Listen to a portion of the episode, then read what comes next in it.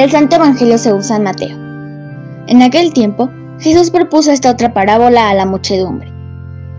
El reino de los cielos es semejante a la semilla de mostaza que un hombre siembra en su huerto. Ciertamente es la más pequeña de todas las semillas, pero cuando crece, llega a ser más grande que las hortalizas y se convierte en un arbusto, de manera que los pájaros vienen y hacen su nido en las ramas. Les dijo también otra parábola. El reino de los cielos se parece a un poco de levadura, que tomó una mujer y la mezcló con tres medidas de harina, y toda la masa acabó por fermentar. Jesús decía a la muchedumbre todas estas cosas con parábolas, y sin parábolas nada las decía, para que se cumpliera lo que dijo el profeta. Abriré mi boca y les hablaré con parábolas, anunciaré lo que estaba oculto desde la creación del mundo. Palabra del Señor.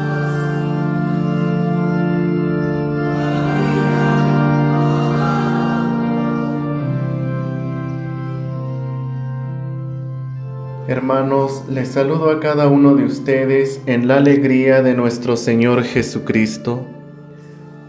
El texto del Evangelio que hemos escuchado de San Mateo, capítulo 13 de los versículos del 31 al 35, nos representa las parábolas de la semilla de mostaza y de la levadura, ubicadas luego de la parábola del trigo y la cizaña.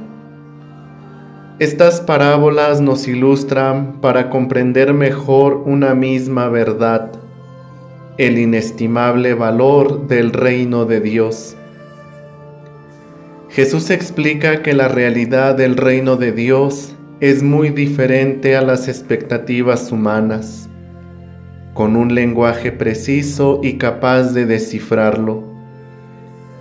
La primera parábola nos presenta la imagen de una semilla de mostaza, la cual siendo muy pequeña es capaz de crecer y convertirse en algo grande, más que las hortalizas, convirtiéndose en un arbusto majestuoso, capaz de dar vida, protección y seguridad a aquellos que anidan en sus ramas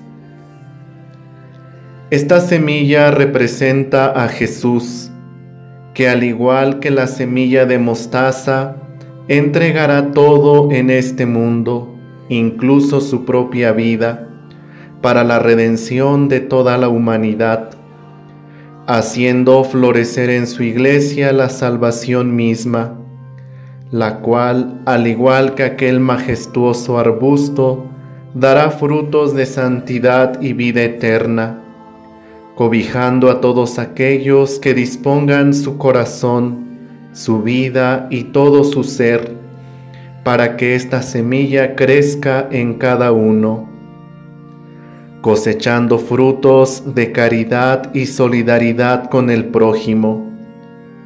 Esta semilla ha sido sembrada en cada corazón.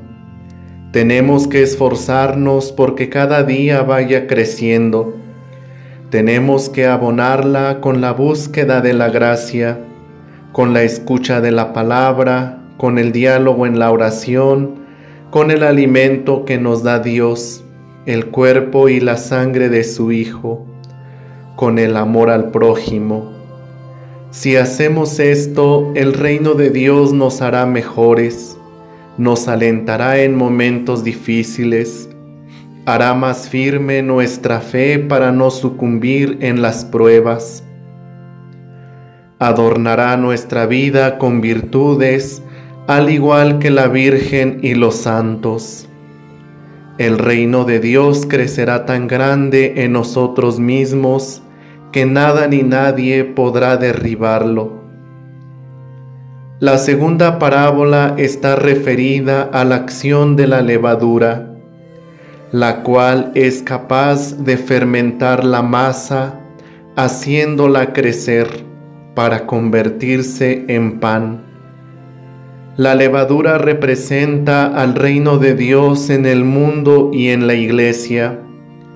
La masa somos los bautizados, que cada día tenemos la oportunidad de dejarnos transformar por esta levadura haciendo de nosotros un pan, que sea capaz de alimentar con la paz, con la caridad, con la misericordia, con la alegría, con la fe, la confianza, con la piedad, con la pureza, con la generosidad, con la paciencia y la humildad, entre otras, a todo ser humano. En esta parábola Jesús nos hace descubrir que el reino de los cielos siempre sale a nuestro encuentro, no de manera ruidosa y aparatosa, sino más bien de una manera silenciosa, y que tenemos que estar muy atentos para descubrirle y verle en nosotros mismos, en nuestra familia, en la iglesia y en el mundo.